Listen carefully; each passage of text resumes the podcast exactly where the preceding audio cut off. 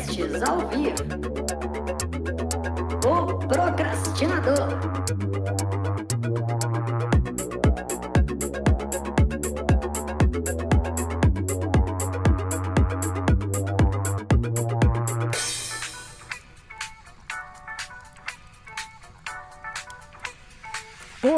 Pessoa procrastinadora. E aí, seus procrastinões? É, meus queridos, eu sou Pacheco e tô aqui para mais um episódio deste podcast e hoje mais uma vez com mais uma daquelas feras que vocês estão aí acostumados a ver aqui todos os episódios dessa terceira temporada, meus queridos. E agora eu vou pedir para ela se apresentar, dizer para nós o nome dela e dizer também o que é que ela costuma dizer para as pessoas para explicar para elas quem ela é. Oi, Washington, boa noite. Antes de mais nada, muito obrigada pelo convite para estar conversando com todos os procrastinadores no dia de hoje. É, é um prazer estar falando aí com vocês. Eu sou a Luísa Batista, sou triatleta profissional, é, faço parte da seleção brasileira desde 2012 de triatlo. Uh, em 2019, é, fui a primeira mulher a vencer os Jogos Pan-Americanos no triatlo e estou praticamente classificada para os Jogos Olímpicos de Tóquio. Olha, pessoal, cada dia que passa esse programa fica mais importante, fica mais chique. Luísa, fala aqui pra mim, como é que foi que o esporte surgiu na sua vida? É, bom, eu desde criança pratico muitos esportes, assim, sempre gostei bastante, fui uma criança extremamente ativa, né? É, eu sou de uma cidade chamada Araras, no interior de São Paulo, e lá tinha um clube em que você podia praticar todas as modalidades que você quisesse, assim, à vontade. Então, eu fiz natação, tênis, vôlei, basquete, fiz handball, fiz atletismo, fiz capoeira, fiz de tudo um pouquinho, assim. É, eu me encontrei mais na natação, é, era a modalidade que eu ia competir um pouquinho mais, né, que eu gostava, eu tinha uma afinidade maior. E aí um moço lá que era triatleta amador lá no clube me viu nadando uma vez, me viu jogando tênis que eu tava correndo pra cima e pra baixo. Falou assim, opa, essa menina leva jeito pro triatlo. E aí ele me emprestou a bike dele, eu fiz minha primeira provinha, foi um, um mini triatlon que eles chamam, né? Foi 400 metros de natação, 5 km de ciclismo e 2 de corrida. E logo de cara, assim, eu me apaixonei pela modalidade. É, o Cali, que era o técnico do SES na época, nesse meio ter, tempo, ele acabou me conhecendo. E aí ele fez o convite para eu estar integrando a equipe no ano seguinte. Então, esse, minha primeira participação foi em 2010, eu vim para São Carlos, também no interior, em 2011.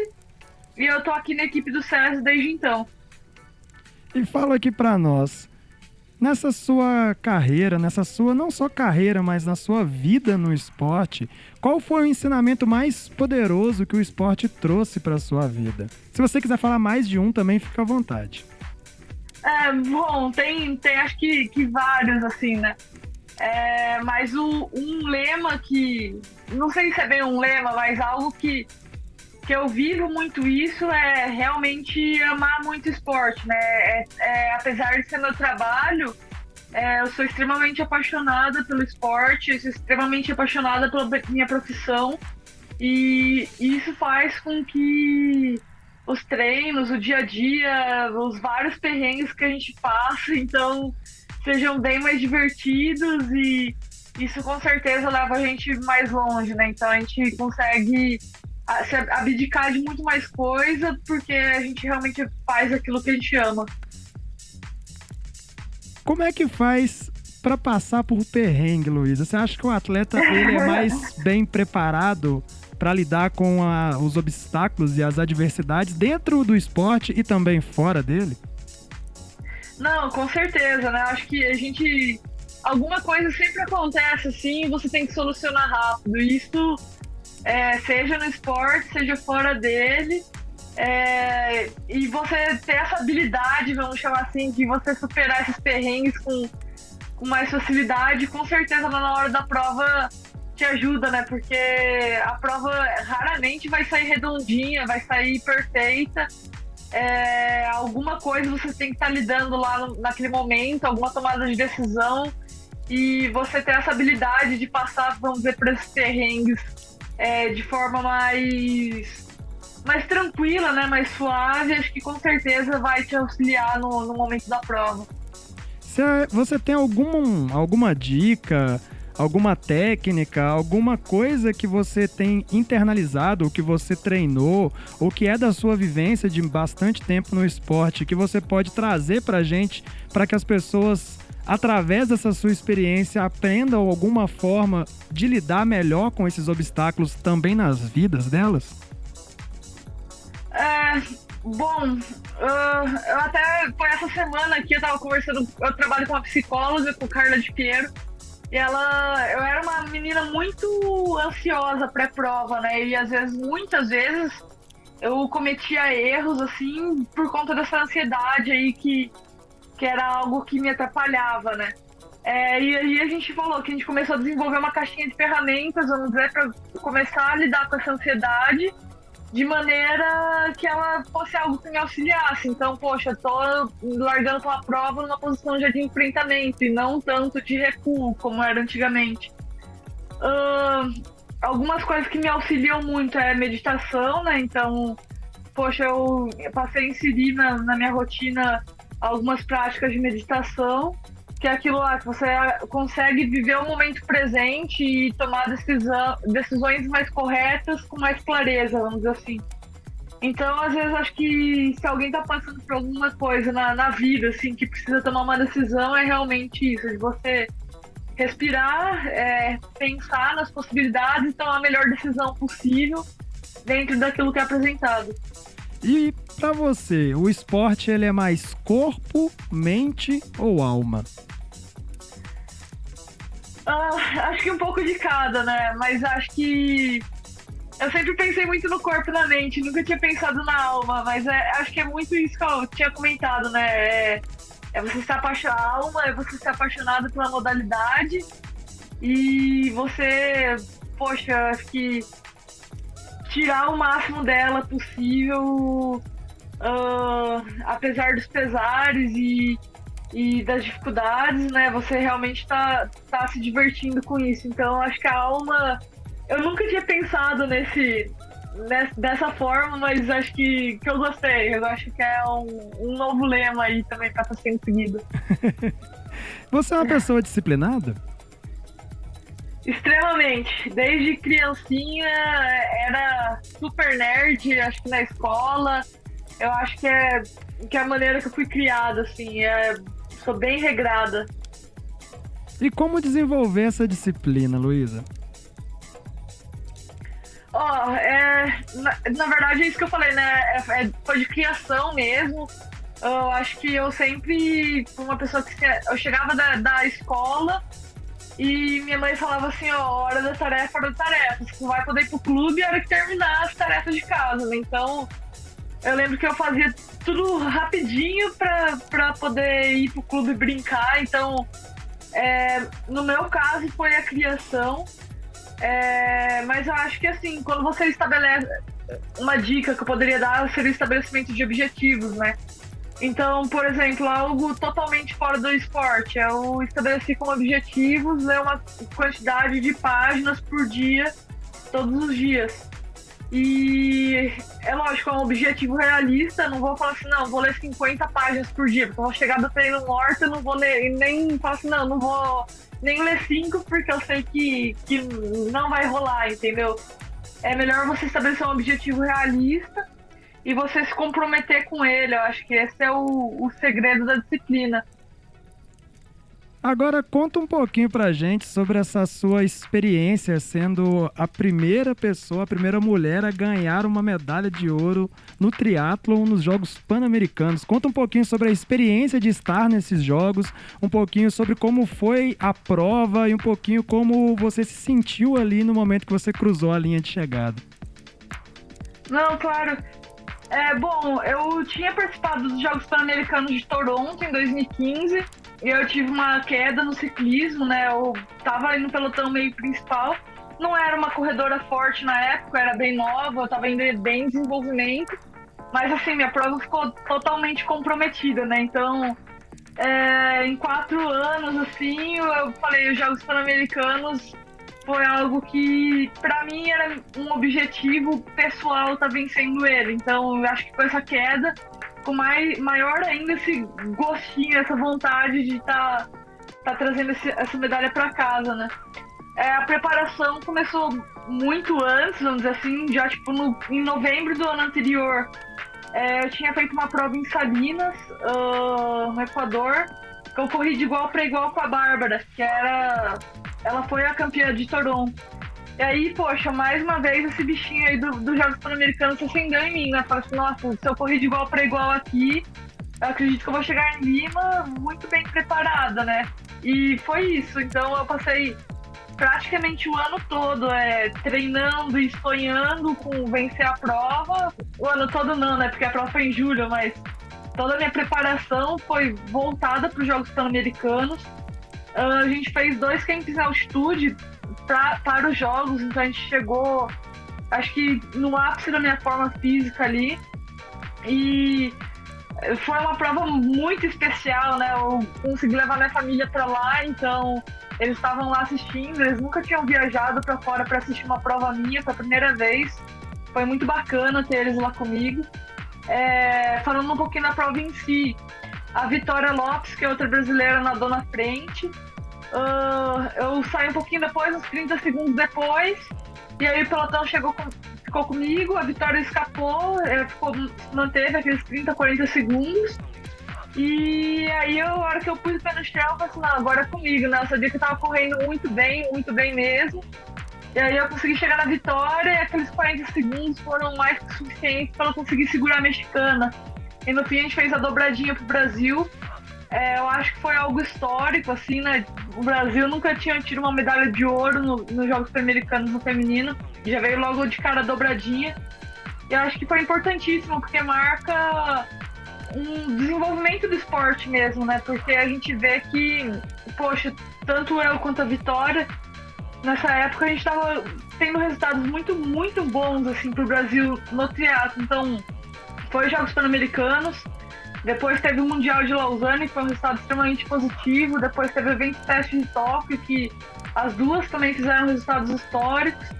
Então, e, poxa, a gente praticamente ali com, falei, três provas, né? Com essas três provas a gente praticamente consolidou e carimbou o passaporte para Tóquio.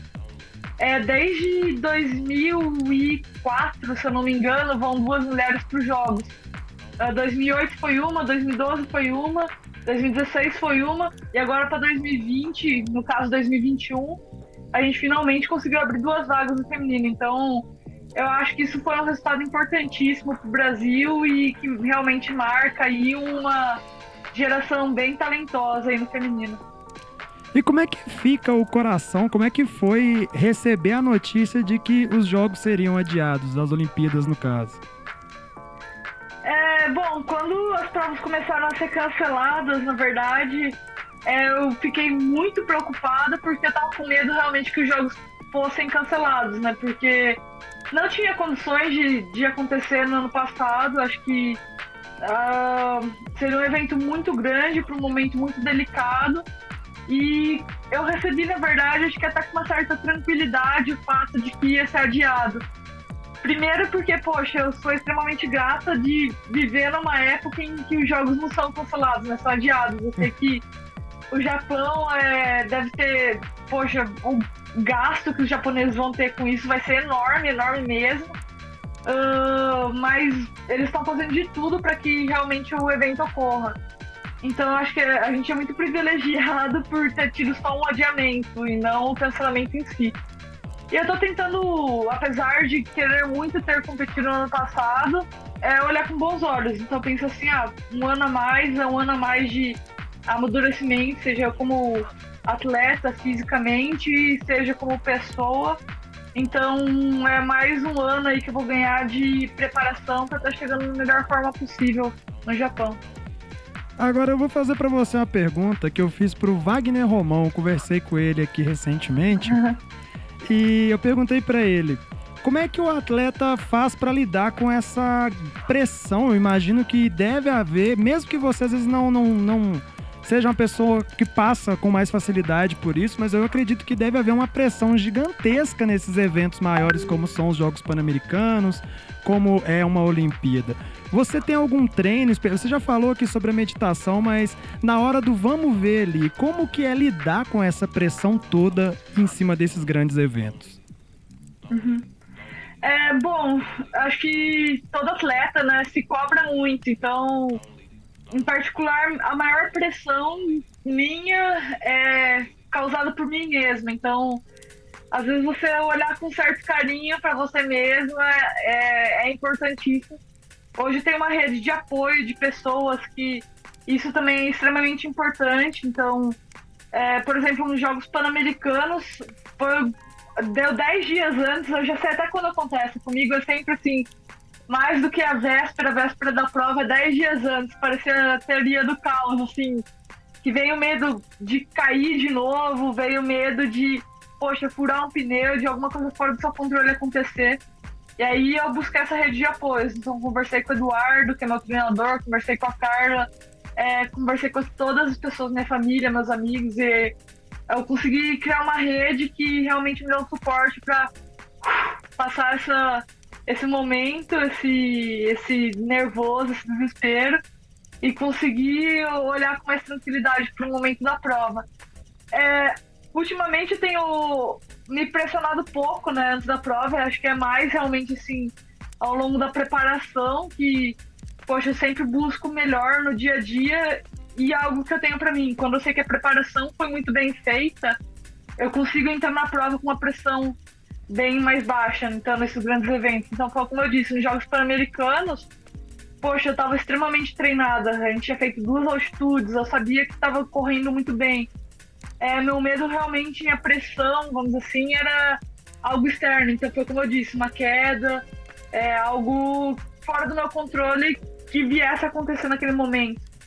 Uh, mas estar bem treinado, para mim, é essencial. É algo que realmente dá, dá um alívio assim, muito grande na hora de competir e que traz a confiança em mim mesma, que, que eu sei que vai fazer diferença no momento da prova. Existe algum aspecto cultural que às vezes pode atrapalhar um pouco os atletas brasileiros pelo fato de nós sermos um povo mais expressivo, um povo que chora mais, que se emociona mais? É, uma vez a gente conversou disso, né, num camp. A gente fala até que assim, o brasileiro às vezes não tá, não tá preparado, vamos dizer, para competir de igual para igual com os outros atletas nesse ponto, né? Tanto é que a gente, a gente chora, tipo, quando ganha uma medalha. E não, a gente não tem que chorar, tipo, é, é um motivo de, de orgulho, você tem que chorar, mas eh, acho que às vezes a gente precisa acreditar mais em nós mesmos, né? O brasileiro é um povo muito talentoso, é, todo, poxa, tem, acho para todos os tipos de modalidade, uh, tem algum brasileiro que se destaca é, de alguma maneira, então acho que o brasileiro está sim preparado para competir de igual para igual, é, fisicamente. Acho que o que a gente talvez passe é por mais perrengues, né, vamos dizer assim, e na verdade, isso pode ser encarado até de uma maneira positiva, né? Então, poxa, é... eu vou estar citando algo que está acontecendo comigo agora. Eu tive uma queda no ciclismo, meu quadro partiu em quatro partes e eu tô uma, usando uma bike de 2015. Eu, poxa, não vou choramingar por estar tá competindo com a bike de 2015 enquanto as meninas estão com a bike top de linha de 2021. Eu vou olhar para as meninas e falar assim, ó, tô treinando muito mais que vocês, com uma bike muito inferior, mas eu sei que se a bike 2021 chegar na minha mão, vocês estão vocês estão ferradas. Eu vou, vou utilizar isso a meu favor. Então, acho que é isso, né? O brasileiro passa muito mais terrenos, mas dependendo da ótica que você enxerga, é, que você tem, né? É, você pode usar isso a seu favor ou não, entendeu? Então, poxa, eu não vou choramingar por estar usando uma bike 2015. Se chegar na hora da prova eu tiver com a bike 2015, eu vou falar assim, meu irmão, eu treinei melhor do que qualquer uma. Eu vou com essa bike me manter aqui no pelotão e vou pisar no chão e vou tentar correr melhor que você ainda. Porque eu sei que pra mim é muito mais difícil que pra você, entendeu? Então, é algo que eu peguei pra mim, assim, que eu acho que todo brasileiro podia pegar isso, né? Porque a gente está muito bem preparado fisicamente para competir de igual para igual com todas as pessoas. Talvez assim falte um pouco do incentivo de maneira geral, mas fisicamente não temos nada que a perder. Antes de te fazer a próxima pergunta, eu queria só frisar para quem está escutando este episódio que isso que a Luísa falou é algo muito interessante. Até para as vidas mesmo, cotidianas que a gente tem, para os nossos objetivos, para quem quer empreender, para às vezes quem quer escrever um livro, para quem quer até passar num vestibular. Muitas e muitas e muitas vezes na vida a gente acaba vivendo muito de condição e não de decisão. O que ela disse aqui é basicamente ela prefere viver de decisão do que de condição. Porque quando você vive de condição, você está se pautando naquelas coisas que você acredita que te limitam, que te impeçam de fazer, que acabam ali te atrapalhando de fazer uma coisa e às vezes elas podem até mesmo te dar uma dificuldade maior para fazer aquelas coisas acontecerem. Mas isso não quer dizer que elas devam te impedir, te parar de fazer aquilo. Então, essa é uma dica muito legal. Busque sempre pensar, olha, eu tô dizendo não para isso que eu quero fazer, eu tô adiando tal coisa, eu tô me entregando, eu tô desistindo porque eu estou pautado nas condições que eu tenho ou não para exercer isso aqui agora, ou para as decisões, eu estou decidindo fazer ou não. E é muito doido, porque se você vai ver, por exemplo, muitos atletas. Eu gosto muito de corrida, me apaixonei pela corrida em 2019, isso mudou completamente a minha vida. E eu comecei a ver muitas histórias de muitos atletas de elite que começaram a correr sem nem ter tênis. Poxa, tem um documentário na Netflix que é Lorena, lá de Pés Descalços, que é um documentário sobre uma ultramaratonista que corre de sandálias. E ela é campeã, todo mundo já treme quando ela chega na prova, porque já sabe que ela vai ganhar, porque ela corre e ela vai, ela flutua de sandálias, coisa que às vezes a pessoa com um tênis lá de mil dólares não consegue fazer. E a pergunta que eu quero te fazer agora é um pouco fora disso que eu falei, eu só realmente quis frisar isso para nossa audiência aqui, porque é algo que você citou e que eu acho muito legal mesmo. Eu, tenho, eu me pergunto muito sobre isso quando eu comecei a ouvir outras pessoas falarem sobre essa questão de decisão e condição. Mas o que é que você acha que tem em abundância e o que é que falta para o esporte brasileiro?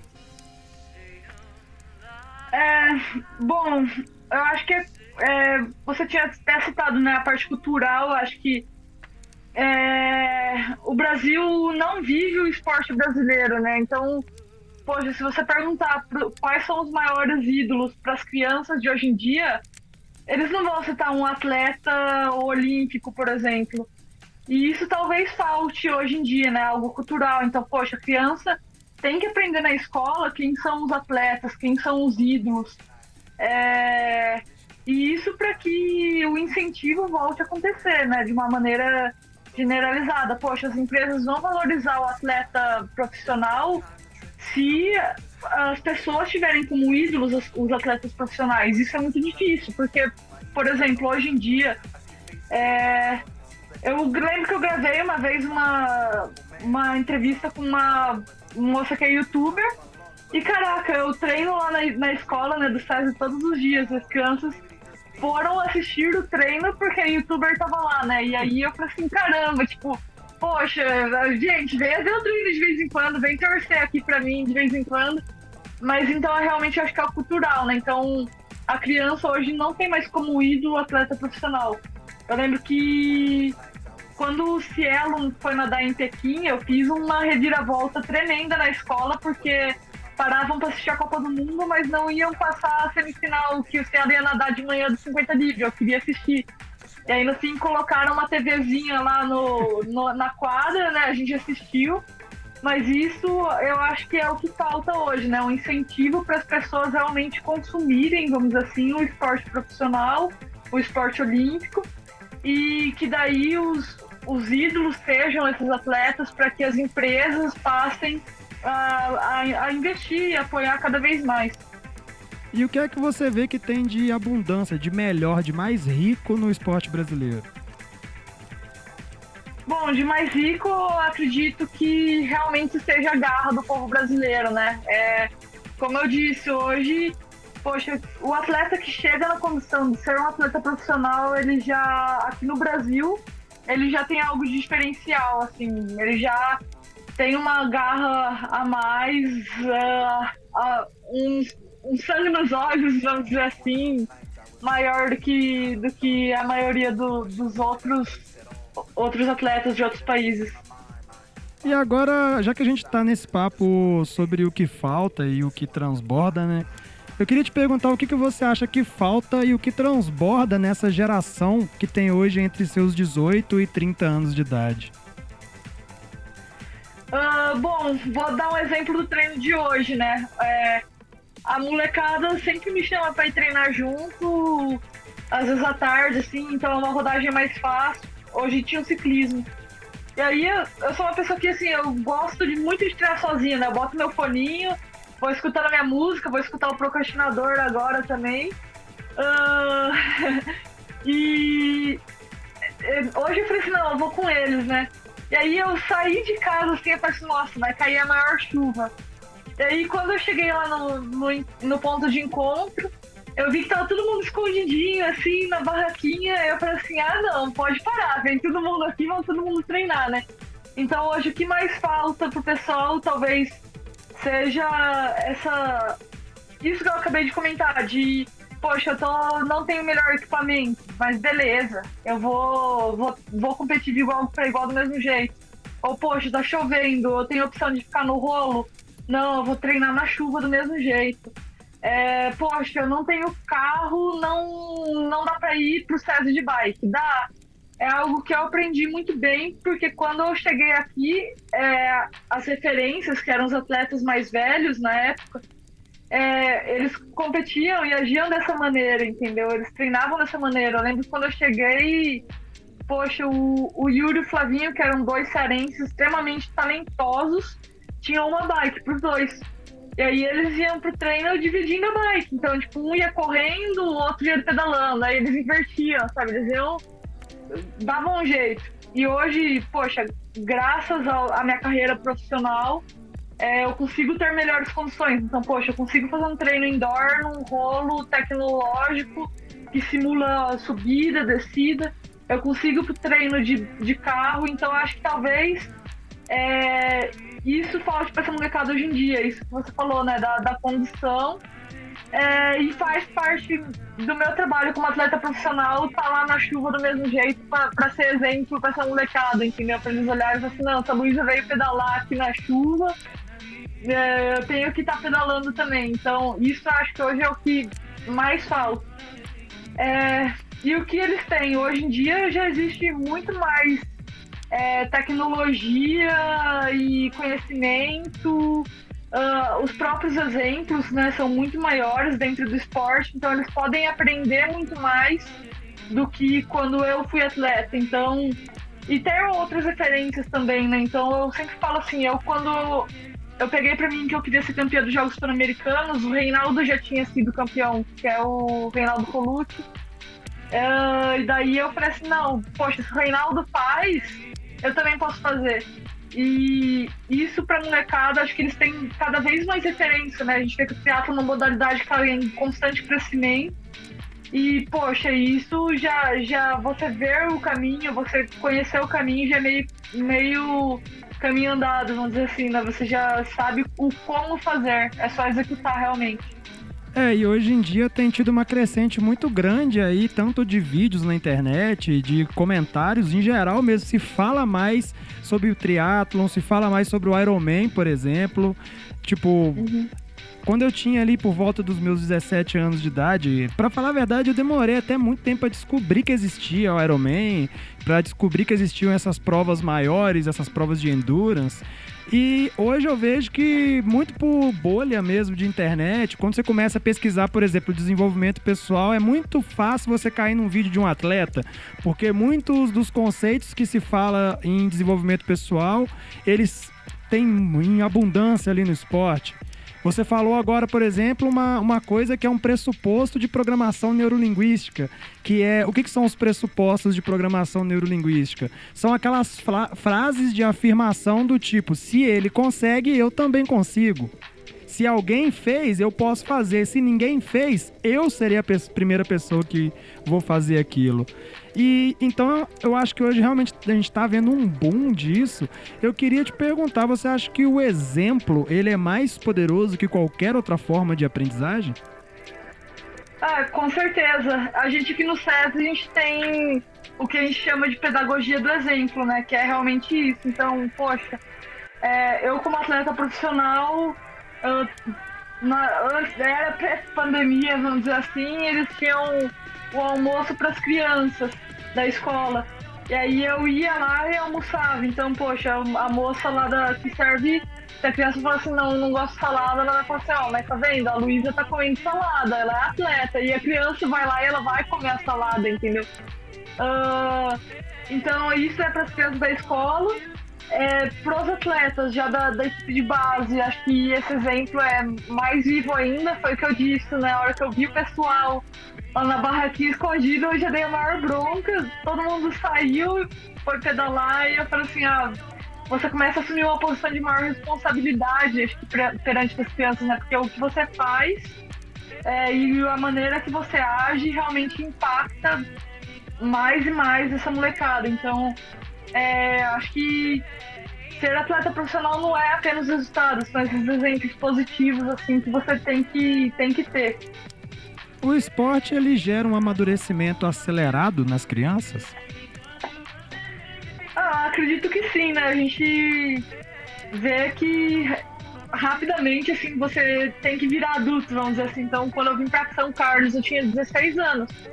É, eu tive que virar uma adulta muito rápido em determinadas coisas, porque aquilo, o, o ambiente exigia isso de mim, né? Então, poxa, primeiro é, viver a vida mesmo, tá? Tive que aprender a cozinhar, a cuidar da casa e todos esses aspectos, vamos dizer, mais domésticos, assim, coisa que eu não fazia em Araras com tanta frequência, entendeu? É, eu tive que me virar, porque senão eu não, não teria como sobreviver realmente. Então, é, e eu vi isso em todos os atletas que passaram por aqui, que vieram para cá, né? A gente amadurece, passa realmente é, para fase adulta, vamos dizer assim, muito mais rápido. E vem cá, você é competitiva em todas as áreas da sua vida? Uh, não, eu sou bem competitiva, mas é, como eu disse, né, eu acho que eu sou muito competitiva comigo mesma. Então, ou, por exemplo, é, na, na educação, na escola, eu queria tirar o 10, entendeu? Eu sempre exigia o mais perto da perfeição possível, né? Eu não me contentava com os seis que era a média para passar. Eu queria sempre tentar tirar o máximo daquilo. É, como eu disse, eu acho que ele está muito voltado para minha forma de criação, né? Eu sempre desde criança falei que eu queria ser uma atleta olímpica. É, com a natação, eu vi lá no meio do caminho que não daria, eu falei assim, não, eu quero... O que me inspirou a ser uma atleta olímpica foi o, o jogo de vôlei do Brasil com a Itália, né, em 2004, que o Brasil ganhou da Itália com a medalha de ouro. E eu lembro até hoje, assim, eu saí daquele jogo pirado. Eu falei, não, eu quero, eu quero um dia tá, tá, tá fazendo isso que eles fizeram. E como atleta vi que não daria, mas eu lembrei de um cara que tava lá, que era o Bernardinho. Eu falei assim, não, eu vou então ser treinadora, né? Então eu lembro até hoje, quando eu falei que eu queria fazer educação física para os meus pais, é, minha mãe sempre falou muito assim, não, então você vai quer fazer educação física, beleza, mas você vai estudar muito, você vai passar numa faculdade muito boa. É, depois disso você tem que fazer uma. estudar, continuar estudando muito, porque a gente sabe que o mercado, mercado da educação física não é um mercado muito bom, profissionais não são tão remunerados, então desde criança já falava isso pra mim como educadora física, né? É, meu sonho realmente foi, foi estar nos Jogos Olímpicos, eu cursei Educação Física, eu me graduei esse ano, mas aí com o triatlon eu achei a oportunidade de ser atleta, né? Então, uh, eu até me perdi aqui um pouquinho, mas é, uh, isso foi algo que eu sempre fui muito, muito competitiva, não sei se é a palavra certa, mas eu sempre busquei isso, a perfeição naquilo que você faz. Seja na área acadêmica, seja na área esportiva, uh, seja como pessoa, não sei se isso é o ideal, às vezes você ter uma flexibilidade é extremamente importante, né? Eu acho que isso foi algo que também com o trabalho com a Carla a gente vem desenvolvendo, não deixar as coisas tão preto no branco, talvez aprender a, poxa, é, pode não ser tão perfeita assim, né? Mas uh, você aceitar isso, aceitar a não perfeição uh, é importantíssimo. Mas, sim, eu acho que eu sou uma pessoa perfeccionista do mesmo jeito. Existe competitividade tóxica? Competitividade negativa? Uh, pode existir. Acho que tudo depende da maneira que você lida com essa competitividade, né? Eu acho que é, é necessário você competir, até no, nos treinos é necessário você competir, assim, às vezes para você poder extrair um pouquinho melhor aquilo que, aquilo que você faz, você poder se dedicar um pouquinho mais. Mas dependendo de como você lida com isso, pode ser algo negativo. É... Então acho que realmente é a maneira que você lida com a competitividade para que ela não seja algo prejudicial, principalmente no dia a dia. Eu acho que é importantíssimo na competição, você tem que estar competitivo, né? O próprio nome diz. Mas no dia a dia é algo que você tem que saber lidar com isso. Olha, pessoal, isso é uma coisa muito interessante também. É importante a gente frisar que isso que ela está falando é. Eu traduzo de uma maneira assim, é, você está me dizendo que existe essa competitividade e que ela tem duas polaridades, ela pode ser boa, ela pode ser ruim, e que cabe ao atleta, cabe à pessoa saber converter essa energia dessa competitividade para ser mais focado, para ser mais concentrado e saber usar essa força nos momentos certos, né? E agora eu quero te perguntar, como é que se forja um atleta campeão? O que, que ele precisa ter para ser campeão?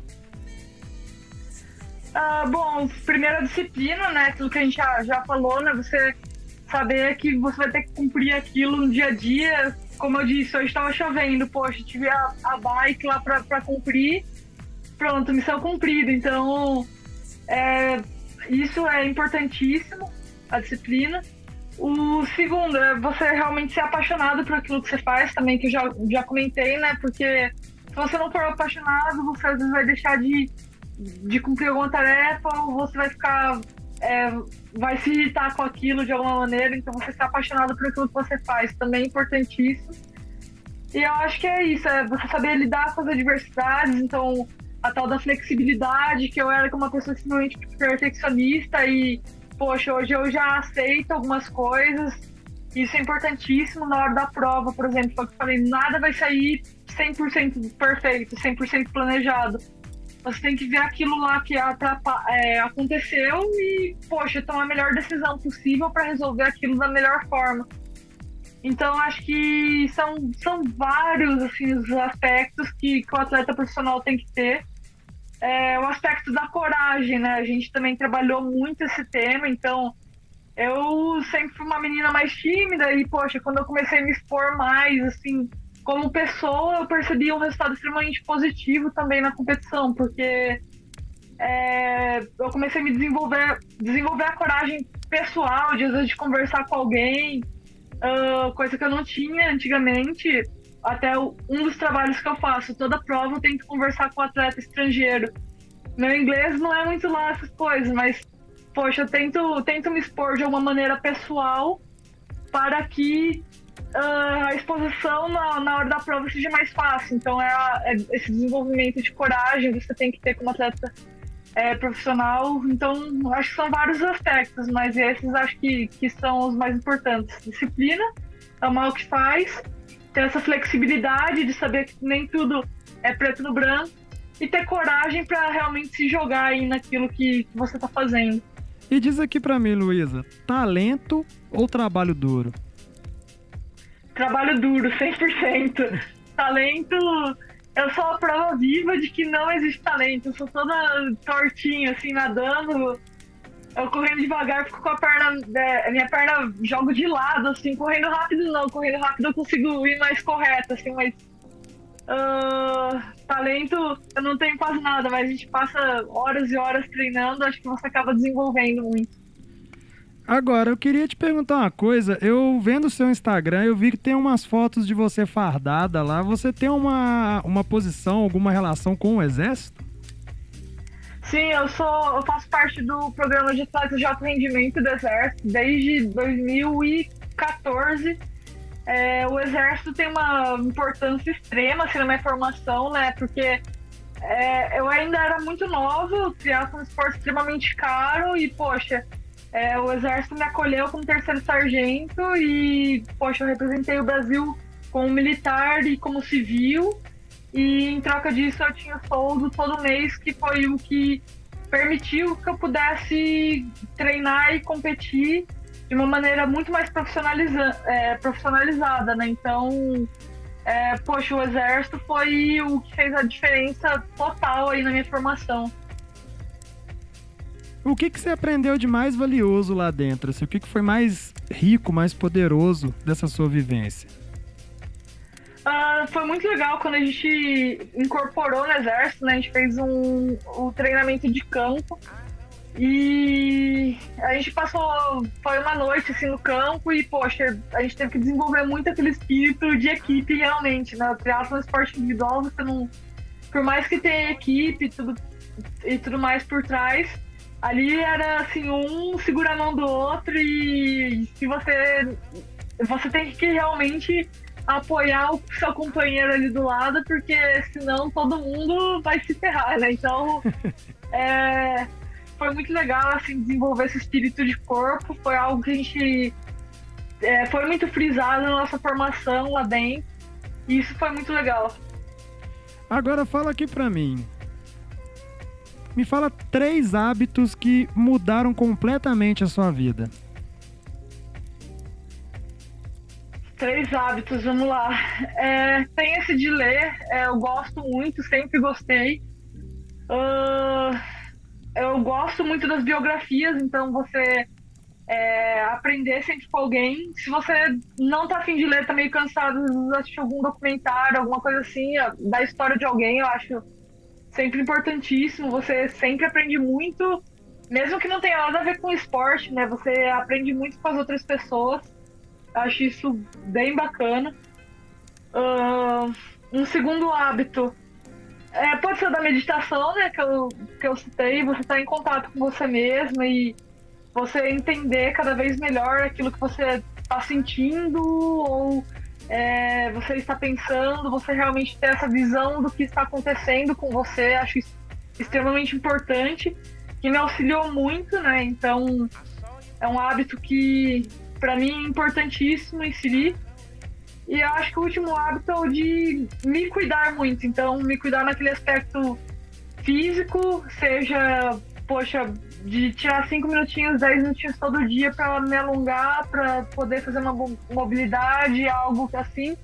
Ou até mesmo assim, não, hoje eu tomei um banho mais tarde, vou secar o cabelo antes de dormir para não pegar uma gripe. Então, é realmente o me cuidar é algo que esse momento para você, acho que é algo que veio a me ajudar muito também.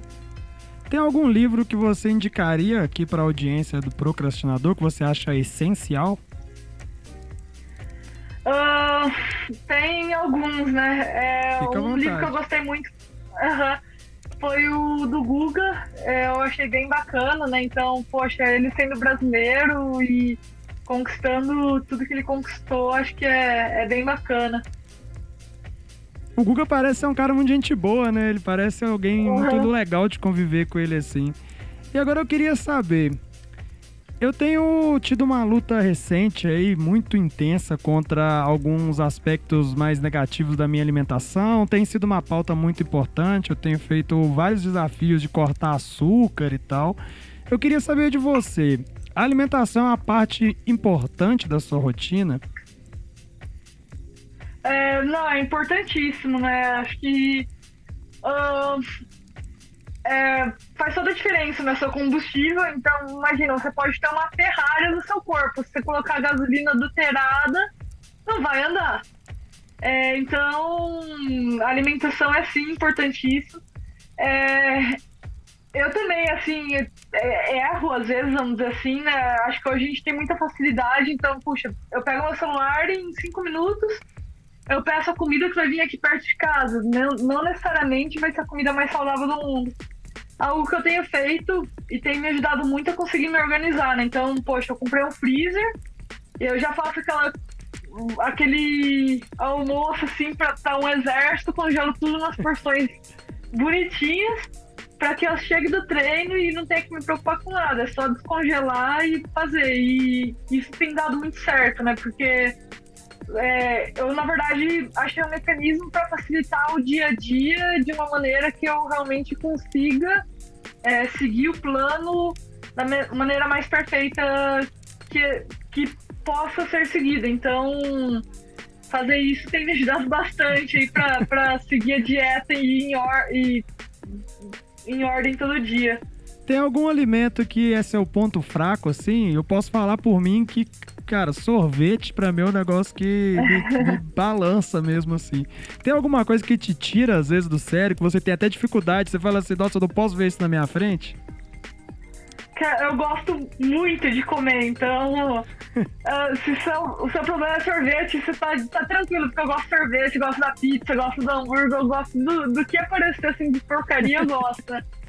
Mas aí eu realmente tento. Eu não digo me controlar, né? Mas, poxa, no dia a dia tento comer certo e sempre. É, na verdade, eu não não me julgo por comer alguma coisa de errado, assim, por exemplo, um fim de semana que eu sei que o dia foi mais puxado. Eu sempre tiro um dia, assim, que eu vou comer mais tranquila, alguma coisa. É, agora não, porque tá tudo fechado, mas que eu vou pedir uma pizza, que eu vou pedir um hambúrguer e por mim tudo bem, né? Porque o tanto que a gente treina acaba gastando, tudo bem. É, eu tenho um fraco também pelo chocolatinho, então todo dia eu como um pedaço de chocolatinho, só que eu não como uma barra de chocolate. Eu consigo lá comer a barrinha e ter esse. Eu não sei se ter um controle, mas me satisfazer com aquilo lá, mas todo dia eu tô lá comendo, entendeu? Toda refeição tem um chocolatinho que, na verdade, vai, é pra encerrar assim, que eu sei que, que já tô satisfeita. Acho que tudo na vida é uma questão de equilíbrio, né? E olha, Perfeito. onde é que você vê mais diferença, assim? É físico, é no mental, é nos dois?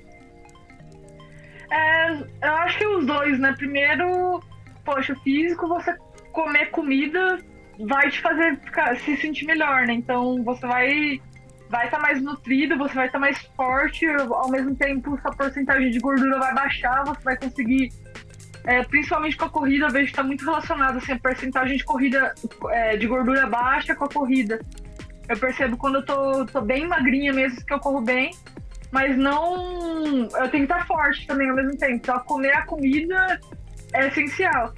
Eu acho que tem esse bem-estar é, mental também, né? Você sabe que quando você sabe que você está se alimentando e está se nutrindo aquilo, eu tô falando pro meu corpo assim, ó, eu tô colocando a gasolina boa aqui em você, então você vai andar forte. Então, sim, acho que, que tem benefícios aí em ambos os, os sentidos. É, o sacrifício às vezes ele é necessário, mas também você ir, ir um pouquinho para aquele lado ali que você em tese não deveria, faz até mesmo o sacrifício valer mais a pena, né? E Luísa, fala aqui para mim, onde é que você se vê em 10 anos? Tá, é... Bom, 10 anos parece longe, mas tá aí já, né? É pertinho. Uh, é pertinho. É, bom, eu tenho esse sonho de, de estar participando dos Jogos de Tóquio. Eu tenho o, o sonho e a vontade de participar de mais um ciclo olímpico, então até 2024 permanecer no ciclo olímpico. E depois eu gostaria muito de correr provas de longa distância. Eu sou fãzaço, assim, eu já fiz provas 70.3. É, eu adorei a distância. Uh, o bichinho do Iron me picou assim também agora nesse período de base, né? Então eu falei, agora, não agora, não até 2024, porque realmente foca no Olímpico, né? Que é curto, é intenso. Mas eu tenho muito essa vontade de seguir para essa pra a carreira de longa distância depois do, do triatlon olímpico. Eu espero que dure 10 anos aí na minha carreira esportiva. Acredito que sim, o triatlon é um esporte que permite que você compita até mais velho. Mas eu tenho como meta de vida é, trabalhar com educação física também, não mais pensando no alto rendimento, como eu pensava antigamente, mesmo porque eu estou vivendo isso como atleta, né? Mas eu gosto muito de trabalhar com a base, então é, eu adoro trabalhar com a molecada assim mais nova, uh, ter a função que meu treinador de natação teve, que foi essencial na minha formação como atleta, entendeu? Então, eu adoro isso e é algo que eu quero seguir mais para frente. Você consegue, você teria a ousadia de imaginar como seria em 20 anos? Em 20 anos, uh, bom, em 20 anos eu queria estar tá aí na, é, na praia uh, tomando uma água de coco falando assim, ah, já me aposentei. Brincadeira. Uh, bom, realmente é, é, é, seria tocar esse projeto, acho que é algo que eu tenho vontade né, de trabalhar com, com criançada. Eu acho que tem aspecto pessoal também que é muito importante, né? Poxa, eu. É, um bom tempo eu gostaria de ter uma família e tudo mais. Eu não tenho isso agora, porque eu realmente estou vivendo o esporte 100%, mas é algo que, que eu tenho, tenho vontade também. Luísa, fala aqui para mim, o que, que é mais importante, ter força ou ter garra? Não, ter garra, com certeza. Acho que, que é o que vai trazer a decisão final, assim, é, é aquilo lá quem acredita mais, né? Então, a garra é, é essencial. Duas coisas, assim, que eu sempre tenho, tenho para mim com relação a isso. Essa pergunta veio agora. Eu sempre falo aqui que não basta você acreditar para fazer alguma coisa. Porque não é só porque eu acredito que. Ah, eu acredito que eu vou ter uma Ferrari, vou sair ali fora vai ter uma Ferrari. Não. Eu acredito que eu vou fazer dinheiro. O Silvio Santos vai entrar aqui agora e vai jogar um aviãozinho de dinheiro em mim? Não vai. Mas basta não acreditar para não ser possível. E eu tenho um grande amigo que. Eu fiz a minha primeira meia maratona aí, tem umas duas ou três semanas. E ele, eu encontrei com ele, eu tava terminando, sofrendo demais, assim, para terminar a, a, corrida, e ele tava começando a dele. E aí eu fui conversar com ele depois, ele falou para mim, falou, Pacheco, você experimentou uma coisa, que é a garra, e a garra vem depois da força. Eu achei muito legal essa, essa colocação dele de que você precisa fazer força para descobrir a garra, mas você também precisa da garra para conseguir fazer força. E Luiz, agora eu vou entrar aqui numa parte final da nossa conversa e essa é uma parte um pouquinho mais casca grossa. Essas são as perguntas assim, para realmente te tirar da sua zona de conforto e eu vou fazer elas e depois eu vou te pedir para dar um recado final aqui para os nossos queridíssimos procrastinadores que chegaram até esse ponto da entrevista. Então vamos lá, você pode aí esfregar as mãozinhas e tá preparado? Tô sim, vamos lá. Olha, o romancista Miguel de Cervantes diria que quem perde seus bens perde muito, quem perde um amigo perde mais, mas quem perde a coragem perde tudo. Luísa, o que é o medo? Uh, bom, medo é talvez aquele pensamento, na verdade, né, que vem quando você antecipa algo de ruim. É, poxa, você pode ter medo, acho que, de errar, é, você pode ter medo de. Uh, de diversas coisas, eu sei lá, eu sou uma pessoa que eu tinha muito medo de errar ao entrar numa prova de triatlon, né? Hoje em dia minha ansiedade está mais voltada ao ter medo de, é, de não conseguir fazer algo bem. Então, assim, é um medo mais positivo, porque eu quero fazer aquilo. É, então eu mudei o meu pensamento, eu mudei a minha visão e consequentemente eu mudei, vamos dizer assim, o meu medo, deixei meu medo um pouquinho mais tranquilo, né? Então eu acho que o medo é esse pensamento aí de você antecipar algo de ruim. E como vencer o medo? É realmente você sabendo que o medo é algo que é fruto da, da sua imaginação, né? Que ele, que ele existe, ele tá lá, mas você que controla, você saber que você controla o medo faz com que você veja ele, como eu, como eu falei, não é mais um monstro, um bicho de sete cabeças, não, ele vai, vai continuar lá, ele vai estar presente. Mas aí ele já virou um, um, um monstrinho, assim, então é você saber entender isso, entender que todo mundo sente medo, acho que é, que é essencial. Luísa, o que é o fracasso? É, Bom, bom, fracasso é quando você uh, se propõe a fazer algo e não atinge aquele algo, mas não porque você.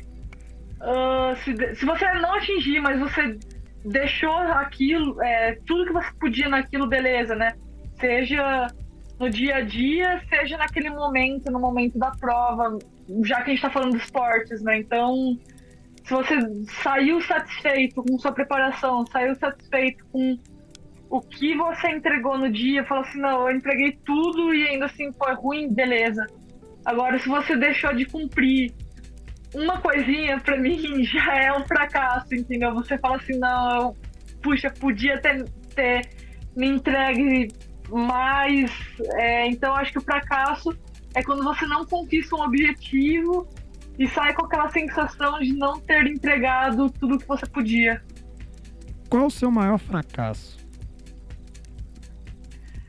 Uh, bom, é, teve um evento uma vez que eu me decepcionei muito comigo mesma. Foi um evento de relay é, em Abu Dhabi, porque eu tinha feito a prova individual, eu fiz muito mal. E eu geralmente sou a pessoa que abre os revezamentos, né? Só que se você abre o revezamento e abre mal, você já comprometeu o revezamento inteiro, né? Você já vai entregar para o segundo integrante já mal e não tem, não tem como reverter. Então é uma baita uma responsabilidade você abrir o revezamento, porque tudo depende de você. Se você errou, já era, né?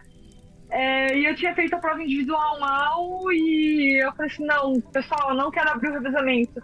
Eu quero ser a terceira integrante, porque sempre nessa ordem, uma mulher, um homem, uma mulher de um homem. E depois da prova, sabe quando você fala assim, caraca, devia ter, ter aberto, porque mesmo que eu fizesse mal novamente o revezamento, mas ter pego a responsa para mim e falado assim, não, eu vou, vou entregar tudo aquilo que eu não fiz ontem, entendeu? Então, eu acho que meu maior fracasso foi nesse evento, assim, eu, puxa, literalmente perdi para mim mesma, e aí no fim a vitória abriu o revezamento. Coisa que, tipo, hoje em dia eu já olho com outros olhos. Depois desse evento de, de Abu Dhabi, eu já olho com outros olhos. Então eu vejo que eu tenho que abrir um revezamento, cara, eu adoro.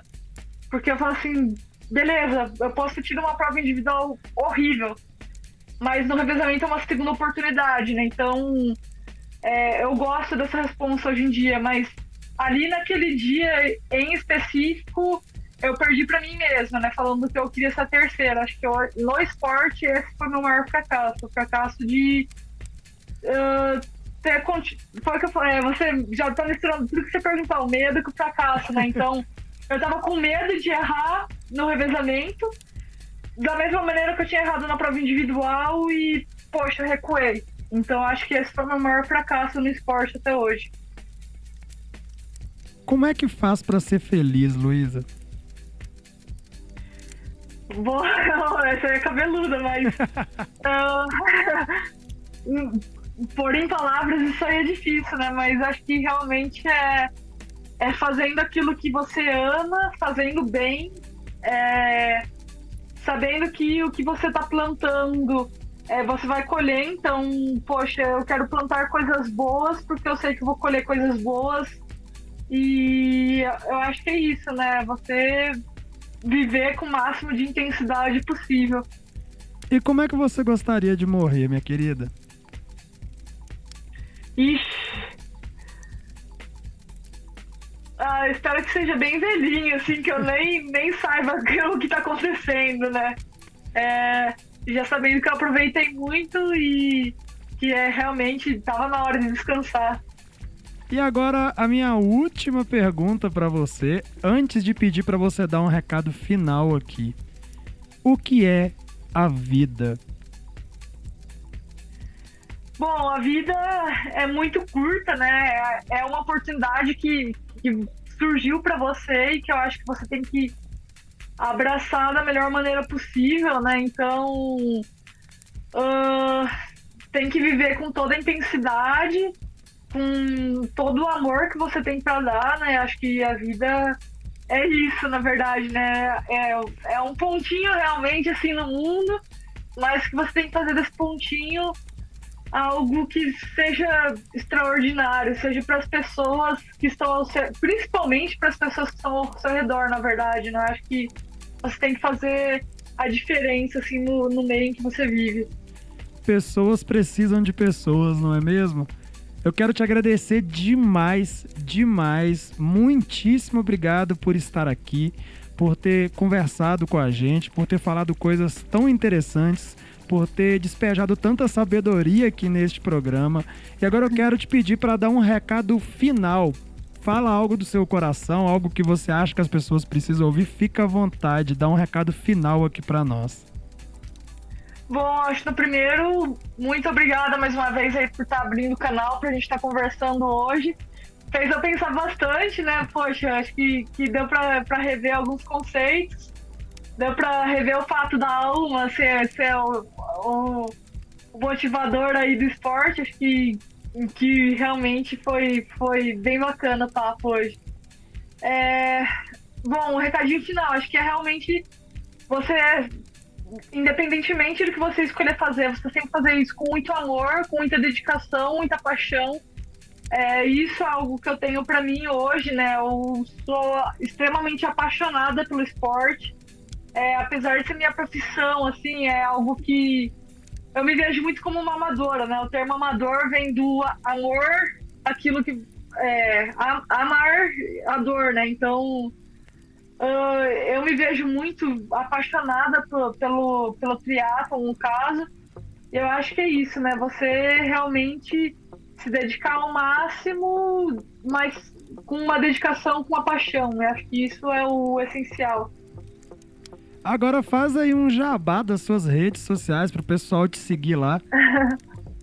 Beleza. É, quem quiser me acompanhar né, no dia a dia, o Instagram é Luísa com S Baptista tem um P mudo lá no meio do A e do T, D. É Luísa Baptista D. Eu vou deixar aqui na, na descrição desse episódio as redes sociais da Luísa, porque eu sei que alguns dos ouvintes deste podcast são um pouco preguiçosos. Então, Olha, muitíssimo obrigado de coração por ter vindo aqui. Eu acredito que o pessoal ficou muito feliz, vai gostar demais deste programa. E é isso, meus amigos. Se você ouviu até aqui, você certamente é um ouvinte raiz dessa bodega aqui que já tá chegando aí em quase 60 episódios. Algo que começou comigo sozinho, falando sobre os assuntos que eu tava aprendendo, falando sobre as coisas que eu tava pesquisando. Me ajudou muito na minha própria jornada e ainda me ajuda muito, especialmente agora que eu tenho trazido aqui pessoas inspiradoras para falar primeiramente para mim, porque o público só vai ver isso aqui em segunda instância. Quem aprende com vocês que estão vindo aqui sou eu. E muito agradecido, muito, muito agradecido mesmo, de coração.